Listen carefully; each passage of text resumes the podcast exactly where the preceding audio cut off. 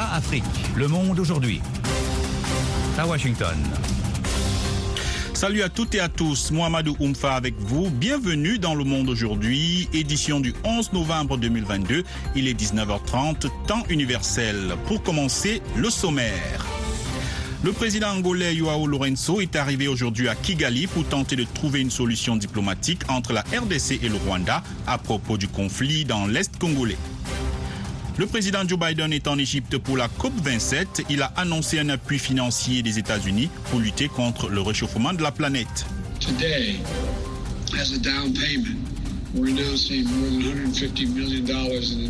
Aujourd'hui, sous forme d'acompte, nous annonçons plus de 150 millions de dollars d'initiatives L'aide humanitaire afflue au Tigré que l'armée fédérale dit contrôler à 70%, affirmation démentie par les rebelles. Les États-Unis toujours dans l'attente des résultats des élections de mi-mandat, nous ferons le point sur les dernières tendances. L'actualité économique et sportive, c'est dans une dizaine de minutes, mais tout d'abord, le journal. Le président angolais Joao Lorenzo est arrivé ce vendredi au Rwanda pour tenter de trouver une solution diplomatique entre Kigali et Kinshasa sur la recrudescence des combats dans l'est de la RDC. Les précisions avec John Lyndon. Le chef de l'État angolais qui préside la conférence internationale sur la région des Grands Lacs va rencontrer son homologue rwandais Paul Kagame dans le cadre d'efforts régionaux visant à normaliser les relations entre le Rwanda et la RDC, a annoncé vendredi le journal du parti au pouvoir au Rwanda, The New Times. L'attaché de presse du président rwandais Stéphanie Nyombari a confirmé que Paul Kagame rencontrerait le président Lorenzo. Une récente offensive du M23, ancienne rébellion Tutsi, qui a repris les armes fin 2021, a vu le groupe s'avancer vers Goma, principale ville de la région, et alimente les tensions entre la RDC et le Rwanda. Kinshasa accuse Kigali de soutenir le M23, ce que les autorités rwandaises démentent. À la fin du mois d'octobre, les autorités congolaises ont expulsé l'ambassadeur rwandais. Une feuille de route pour mettre fin aux hostilités avait été établie lors d'un sommet négocié par l'Angola entre Paul Kagame et son homologue congolais Félix Tshisekedi en juillet dernier. Le Parlement kenyan a approuvé mercredi le déploiement de 903 soldats dans le cadre d'une force régionale est-africaine pour stabiliser l'est de la RDC. Dans de violents combats ont opposé aujourd'hui l'armée congolaise aux rebelles du M23 dans l'est de la RDC pendant que le président angolais continuait de chercher une solution diplomatique à la crise entre Kinshasa et Kigali. Dans l'après-midi, la fourniture en électricité de Goma, de plus d'un million d'habitants, a été perturbée après qu'une ligne reliant la ville à la centrale hydroélectrique de Matebe a été touchée par les combats, a indiqué son exploitant Virunga Energies. Par ailleurs, le programme alimentaire mondial a déploré le pillage ces derniers jours de cantines scolaires qu'il soutient dans des écoles de Rutshuru Centre et Kiwanja, deux localités sous contrôle rebelle. Au Tchad, un total de 621 personnes, dont 83 mineurs, ont été arrêtés depuis les manifestations de l'opposition violemment réprimées, lesquelles ont fait une cinquantaine de morts le 20 octobre dernier. L'information a été fournie par le procureur de la République de N'Djamena aujourd'hui. C'est la première fois que les autorités admettent publiquement le chiffre de plus de 600 arrestations évoquées par plusieurs ONG locales et internationales après ces manifestations contre la prolongation de deux ans au pouvoir du général Mohamed Idriss Tebi Itno en Éthiopie, le gouvernement d'Addis Abeba affirme que l'aide humanitaire euh, afflue au Tigré, une région du nord que son armée contrôle à 70%. Des affirmations immédiatement démenties par les rebelles. Le point avec Michel Joseph. 70% du Tigré est sous le contrôle de l'ENDF, la force de défense nationale éthiopienne, assure sur Twitter Redwan Hussein, conseiller à la sécurité nationale du Premier ministre Abiy Ahmed. Il ajoute que l'aide afflue comme jamais auparavant au Tigré, même dans les zones non contrôlées par le NDF.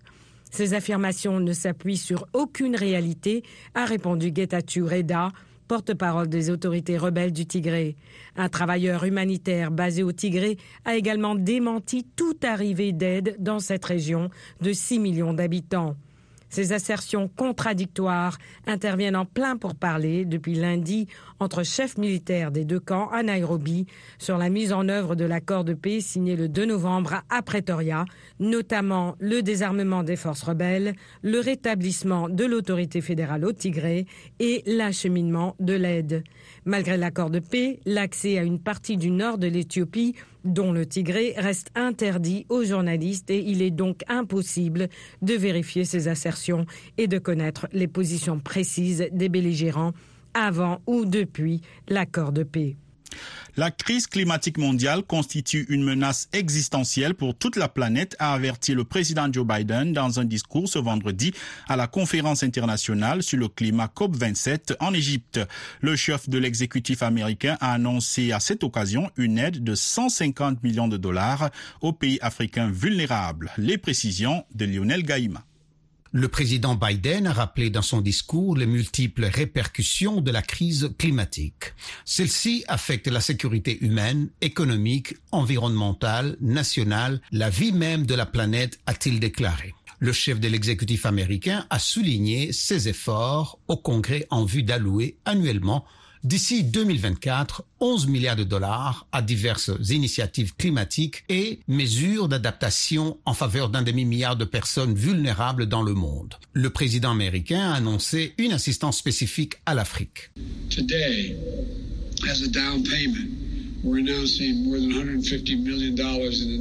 Aujourd'hui, sous forme d'acompte, nous annonçons plus de 150 millions de dollars d'initiatives en appui spécifique aux efforts d'adaptation à travers l'Afrique, y compris les efforts lancés par les États-Unis et l'Égypte en juin.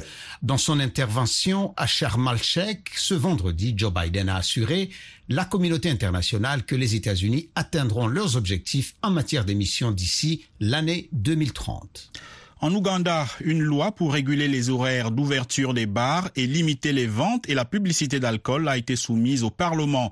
La consommation excessive d'alcool a de graves conséquences économiques et sociales et sur le bien-être de la société, notamment sur les violences domestiques, a déclaré Sarah Opendi, ancienne ministre de la Santé, à l'origine du projet. Selon l'OMS, en 2018, l'Ouganda a été classé parmi les principaux pays consommateurs d'alcool par habitant en Afrique et selon Statista, un portail en ligne de compilation des données.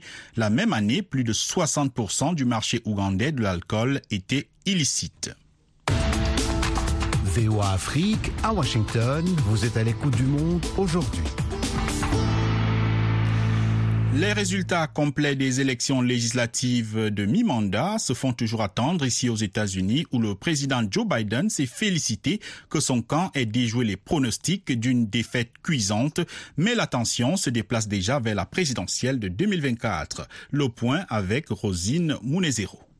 Le président démocrate va probablement devoir composer avec une chambre des représentants aux mains des républicains. Ceci va compliquer le reste de son mandat, mais la victoire de ses opposants s'annonce nettement plus courte que ce qu'il pensait. Le contrôle du Sénat, lui, est encore incertain. La composition finale de la Chambre haute, suspendue à trois sièges, ne devait en effet être connue que dans des semaines. Le comptage des voix en Arizona et au Nevada pourrait encore prendre plusieurs jours et en Géorgie, un second tour est prévu pour le 6 décembre. Longtemps, les républicains ont cru s'être ouverts un boulevard pour reprendre les deux chambres à leurs rivaux, promettant une vague rouge, voire un tsunami. Cela ne s'est pas produit, s'est réjoui jeudi Joe Biden, ajoutant que le 8 novembre fut un bon jour pour la démocratie, une nuit solide pour les démocrates. Le président Biden avait grandement axé sa campagne sur la défense de la démocratie et des droits, notamment celui à l'avortement. La Russie a annoncé ce vendredi interdire l'entrée sur son territoire à 200 Américains, parmi lesquels deux frères et une sœur du président Joe Biden, ainsi que sa porte-parole Karine Jean-Pierre, en réponse aux sanctions américaines ayant visé Moscou. Figure aussi sur la liste le sénateur indépendant du Vermont, Bernie Sanders, qui a vivement critiqué l'offensive russe en Ukraine lancée le 24 février. Moscou les accuse d'être impliqués dans la promotion d'une campagne russophobe et le soutien au régime Kiev, selon un communiqué du Kremlin. L'armée ukrainienne a annoncé ce vendredi être entrée dans Kherson, dans le sud du pays, après le retrait des forces russes. Kherson retourne sous le contrôle de l'Ukraine. Des unités des forces armées ukrainiennes entrent dans la ville, a indiqué sur Facebook le ministère ukrainien de la Défense en appelant les militaires russes restant sur place à se rendre immédiatement. Le chef de la diplomatie ukrainienne a salué une victoire importante pour Kiev, plus de huit mois après le début de l'invasion russe du pays. La ville de Kherson avait été occupée dès la mi-mars par l'armée du Kremlin. Et puis en Iran, des centaines d'hommes en colère ont manifesté aujourd'hui après la prière dans les rues de la province du Sistan-Balouchistan, dans le sud-est, six semaines après la répression mortelle d'une manifestation. Des manifestations ont aussi eu lieu à Akrash et des dizaines de policiers anti-émeutes ont été déployés face aux manifestants à Iranchar, une autre ville du Sistan Balouchistan, selon les vidéos publiées en ligne et vérifiées par l'AFP.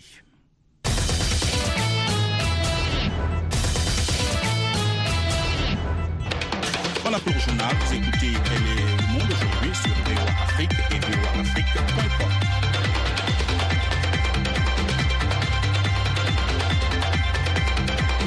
L'essentiel de l'actualité économique en Afrique et ailleurs, c'est la Minute Éco avec Nathalie Barge. La compagnie aérienne sénégalaise Transair ouvre ce 11 novembre une nouvelle ligne reliant Dakar à Bamako. Il y aura deux rotations hebdomadaires le lundi et vendredi vers Libreville via Bamako. Cette nouvelle destination est consécutive au lancement de la desserte Afrique centrale le 2 juillet. La compagnie dispose de lignes vers neuf capitales africaines dont Conakry, Abidjan, Freetown, Bissau et Brazzaville. الله Le Togo a lancé la campagne de vulgarisation de la nouvelle charte des petites et moyennes entreprises. Le contenu du document sera notamment diffusé en français et langue locale dans des ateliers et émissions sur les médias. La charte apporte des précisions sur les formalités foncières, les procédures de certification et la recherche de financement. Elle prend en compte les TPME dont le chiffre d'affaires doit être compris entre 5 millions et 1 milliard francs CFA. Les autorités burkinabées ont reçu une subvention de 200 000 dollars de la CDAO dans le cadre du tout nouveau programme d'appui à l'éducation d'urgence qui vise à soutenir les États membres touchés par des conflits ou crises humanitaires pour la réintégration scolaire et la poursuite de l'éducation des étudiants en mettant l'accent sur les filles et autres groupes vulnérables. L'objectif est de minimiser le décrochage scolaire en période de crise précise le communiqué.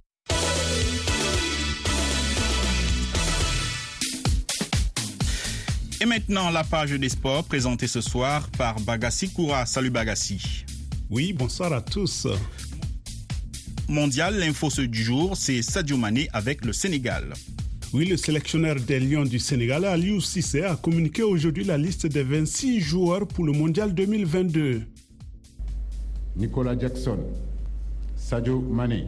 Eh bien oui, Sadio Mané, deuxième du Ballon d'Or 2022 et meilleur joueur africain, fait bien partie de cette liste. L'homme s'est blessé cette semaine au genou lors d'un match avec son club du Bayern Munich et des incertitudes planent depuis sur sa participation au mondial. L'absence de Sadio à ce mondial n'est pas envisageable pour beaucoup de fans du foot en Afrique et c'est un scénario encore plus dur à envisager pour le sélectionneur Aliou Cissé. Écoutez, perdre Sadio Mané, ce n'est pas, ce n'est pas quelque chose de, mince pour un entraîneur, pour l'équipe. Euh, je dirais même pour le football africain. Aujourd'hui, euh, on n'a pas envie d'y penser, mais forcément, on est obligé d'anticiper au, au, cas où Sadio Mané serait, serait absent. Mais pour l'instant, comme je vous l'ai dit, on a encore le temps devant nous. Euh, j'ai pas envie de parler d'absence de Sadio Mané, même si au fond de ma tête, j'essaie de m'y, préparer. Nous, nous, donnerons les moyens, en tout cas, de pouvoir récupérer Sadio. Effectivement, on a encore une dizaine de jours devant nous qui nous permettra de voir est-ce que l'évolution de cette blessure continue à, à se cicatriser ou effectivement il faut changer de, il faut changer de joueur. De son côté, l'entraîneur du Bayern Munich, Julian Nagelsmann, a clairement signifié que son club n'était pas prêt à prendre le moindre risque de faire jouer Mané. Le Bayern comprend que le Sénégal aimerait le voir jouer, a dit Nagelsmann lors de la conférence de presse précédente le match du championnat samedi contre Schalke 04 à Gelsenkirchen où Mané sera absent. Mais si, après un nouvel examen dans une dizaine de jours, Mané a toujours mal et qu'il ne peut pas jouer, alors il ne pourra pas jouer, même si la fédération sénégalaise voudrait qu'il joue, a prévenu Nagelsmann. Voilà qui n'est pas très rassurant.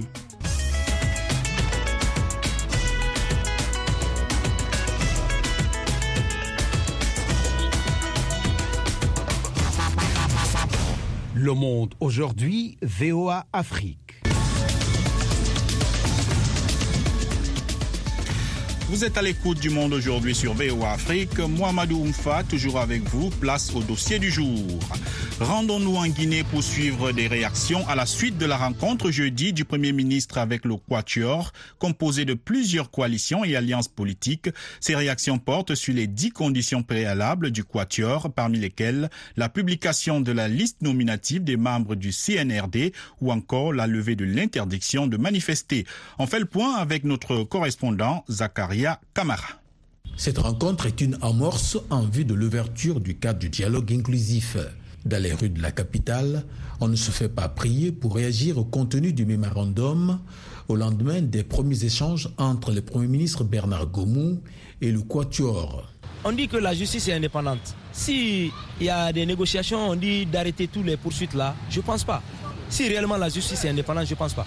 La libération des détenus politiques, ceux qui ne sont pas coupables, ils n'ont qu'à les libérer, ils vont sortir. Ceux qui sont coupables, ils vont payer ce qu'ils doivent payer pour que on va avancer. Si on suspend les FNDC, on interdit toutes les manifestations, ce qui veut dire on va contre les valeurs de la démocratie.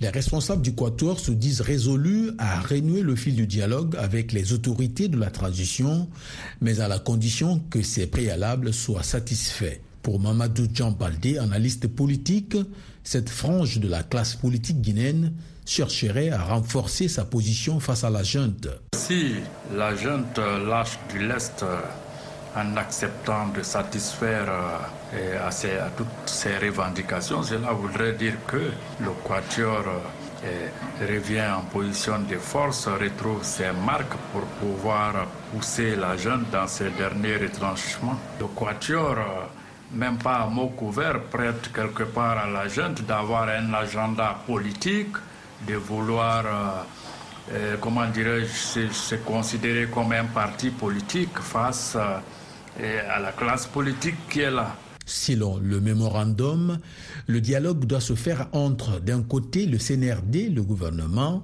et de l'autre, les partis politiques qui ont des revendications. Une proposition qui exclurait une partie de la classe politique réagit Ahmed Keïta, membre de la coalition des partis politiques pour la RIP. C'est une chance à tenir, ils doivent venir à la table de négociation comme tout le monde. Et une fois à cette table, c'est là-bas ils verront si nous avons des revendications ou pas. Parce qu'il faut qu'ils fassent la différence toujours hein, euh, entre euh, soutenir euh, CNRD et soutenir la transition. Et chaque jour perdu aujourd'hui est un jour de trop. En plus de demander la libération des prisonniers politiques et le retour paisible des dirigeants politiques en exil, l'arrêt immédiat des poursuites judiciaires contre les responsables politiques et de la société civile, ou encore la déclaration des biens des membres de CNRD et du gouvernement à leur entrée en fonction, entre autres, le Quatuor récuse les trois facilitatrices nationales et le Premier ministre coordinateur du dialogue il propose le médiateur de la CDAO pour présider les pourparlers interguinéens. Zakaria Kamara pour VOA Afrique, Conakry. FM 102, c'est VOA Afrique à Dakar au Sénégal, 24h sur 24. Ce vendredi 11 novembre est une journée spéciale ici aux États-Unis. L'on célèbre le Veterans Day, une journée commémorative observée en l'honneur des anciens combattants. Raoul Kedi est un vétéran d'origine camerounaise. Au micro de Dini Niwa, il raconte son expérience dans l'armée américaine, les leçons et défis de cette vie de soldat. Si j'avais à refaire, c'est que le premier jour, quand je suis arrivé aux États-Unis, le lendemain, je serais parti dans l'armée.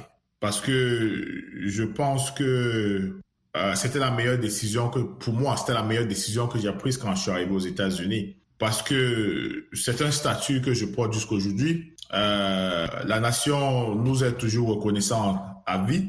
Et aussi, ça va avec les bénéfices. Ça a aussi apporté beaucoup en plus dans ma vie.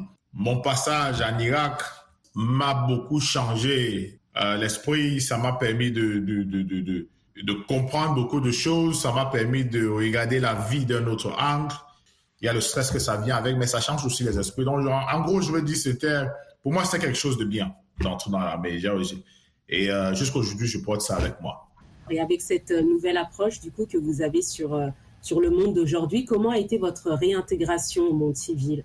Euh, On a des séquelles comme je n'aime pas quand on marche derrière moi, en fait. Parce que quelqu'un marche derrière moi, en fait, c'est, c'est, en fait, c'est comme si je m'expose. J'ai l'impression que peut-être il va falloir que je regarde toujours derrière. Vous voyez, quand on commence à faire les feux d'artifice, c'est ces instincts qui ressortent. Parce qu'on a l'impression qu'avec ça, c'est un peu comme des bombardements. Donc, il y, a des gens qui réussissent facilement, il y a d'autres qui ne réussissent pas. Moi, j'ai connu une amie qui est, qui est sortie de l'armée, qui avait tendance à rentrer parce que c'était difficile pour elle. On a beaucoup de nos amis, j'en connais deux personnellement, qui se sont suicidés après être rentrés dans la vie active. Vous êtes également impliqué dans la vie politique, dans la vie politique de Houston. Est-ce que vous pouvez nous expliquer un peu ce que vous faites? Aujourd'hui, j'ai une compagnie qui fait euh, relations gouvernementales, business international, euh, développement et campagne politique aussi. J'ai l'habitude, j'ai beaucoup d'amis politiciens dont j'essaye d'apporter mon apport pour qu'ils soient élus. Aujourd'hui aussi, je suis le conseiller euh, du maire de Houston pour les affaires économiques. Et mon rôle, je suis le seul Africain dans ce conseil de la ville et mon rôle, c'est de faciliter les échanges, les partenariats, affaires, euh, politique, diplomatique entre l'Afrique et euh, la ville de Houston.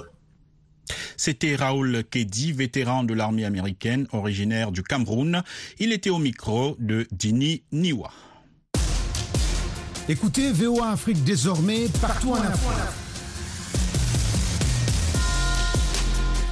Retrouvez toutes vos émissions préférées sur la chaîne 555 de Canal+, dans tous les pays francophones. Vous pouvez également nous suivre dans une trentaine d'autres pays africains, du Nigeria au Zimbabwe, en passant par le Ghana, le Kenya, la Tanzanie et la Zambie.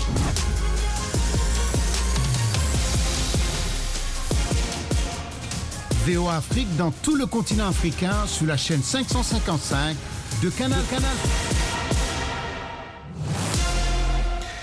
En ce début de week-end, offrons-nous le plaisir d'une balade musicale et ce n'est pas Georges Léonard Sagnon, notre réalisateur du jour, qui y trouvera un inconvénient.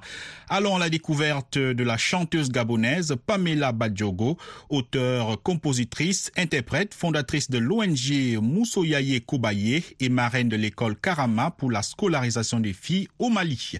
Dans un extrait de cet entretien avec Nathalie Barge, elle souligne l'importance des langues africaines et son bagage culturel dans sa carrière d'artiste.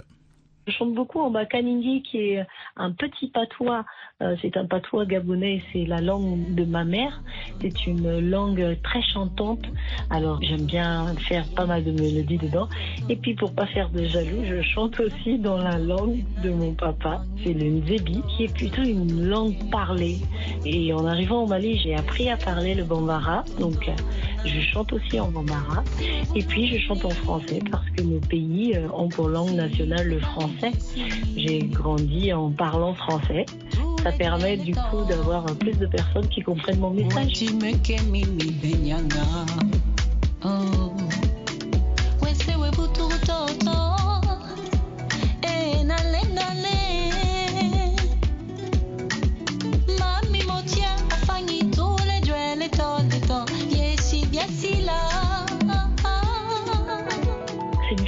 Pour moi, c'est aussi un devoir de mémoire, de savoir d'où je viens, de montrer aux gens d'où je viens, et ça m'aide à, savoir où je vais. C'est vraiment un honneur pour moi de pouvoir faire découvrir aux gens rien que le Bakaningi. On est, on est 5000 recensés au Gabon des Bakaningi, on n'est pas nombreux.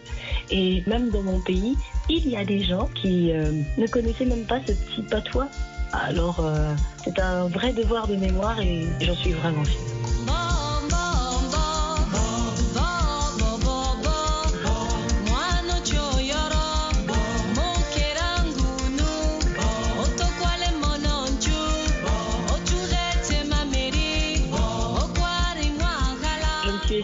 L'anglais sur mon premier album, Mes couleurs. C'est pour ça que je l'appelais Mes couleurs.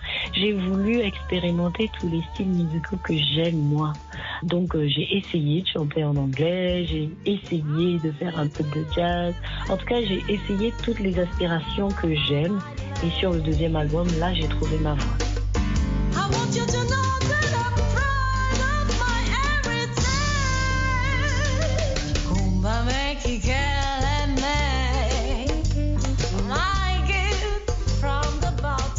Berges du fleuve Niger, il y a des peuples, on les appelle des bozos, c'est des peuples de pêcheurs. Du fait qu'ils aient des emplois du temps un peu différents de, nous, parce qu'ils doivent se lever tôt pour aller à la pêche, ils ont leurs enfants, donc des fois qui ne sont pas scolarisés. Et euh, pour le coup, c'est pas moi qui ai monté cet assaut, mais vraiment une copine qui s'est battue pour euh, monter euh, cette école, lorsqu'elle m'a contacté, il n'y avait même pas à réfléchir. Il fallait qu'on fasse quelque chose pour ces enfants. À la base, on avait commencé avec 40 enfants. Aujourd'hui, on a 180 enfants. On a commencé à réfléchir à quel système mettre en place pour que les parents euh, laissent les filles euh, finir leur cursus scolaire.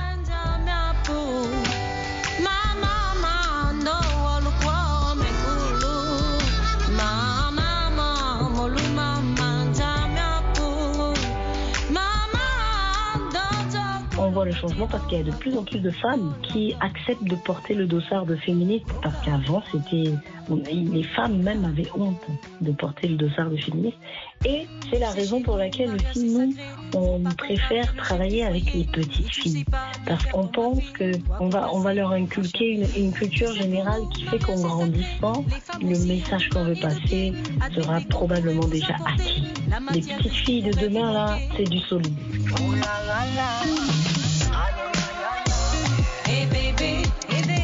Se respecter. Toi et moi sur un pied d'égalité. Là, c'est plus comme ça.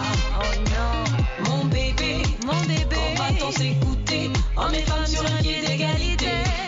Maintenant, c'est comme ça.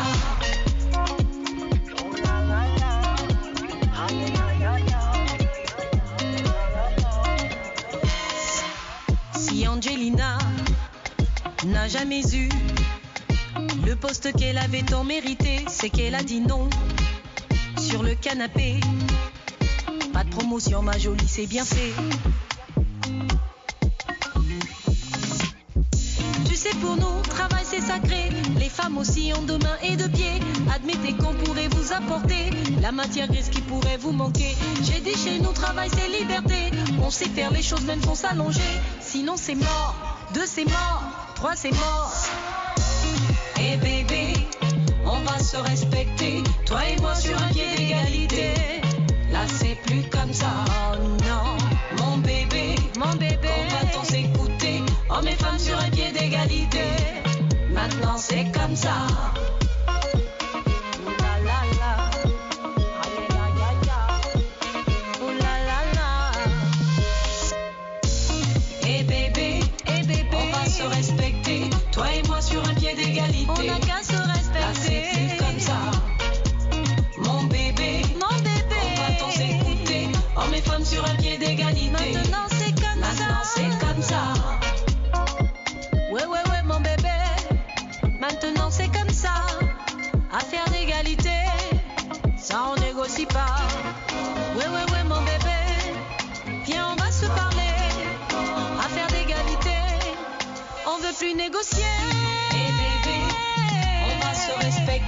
toi et moi sur un pied d'égalité. Là c'est plus comme ça. Mon bébé, mon bébé, comment on s'écouter On est fans sur un pied d'égalité. Maintenant c'est comme ça.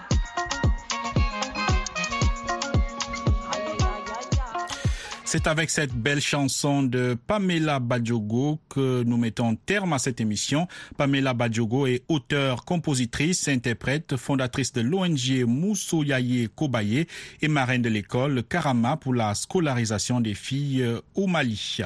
Merci de votre fidélité à VOA Afrique. Un grand merci à la rédaction et à toute l'équipe de production qui a permis la réalisation de ce journal. Au micro, Mohamedou Oumfa, ainsi va le monde aujourd'hui aujourd'hui. Pour plus d'informations, 24 heures sur 24, un seul site internet www.voaafrique.com, sans oublier nos différentes plateformes numériques, Facebook, YouTube et Twitter, bien sûr. Je vous souhaite une excellente fin de semaine à l'écoute de nos programmes. Merci encore d'être à l'écoute de VOA Afrique. Au revoir.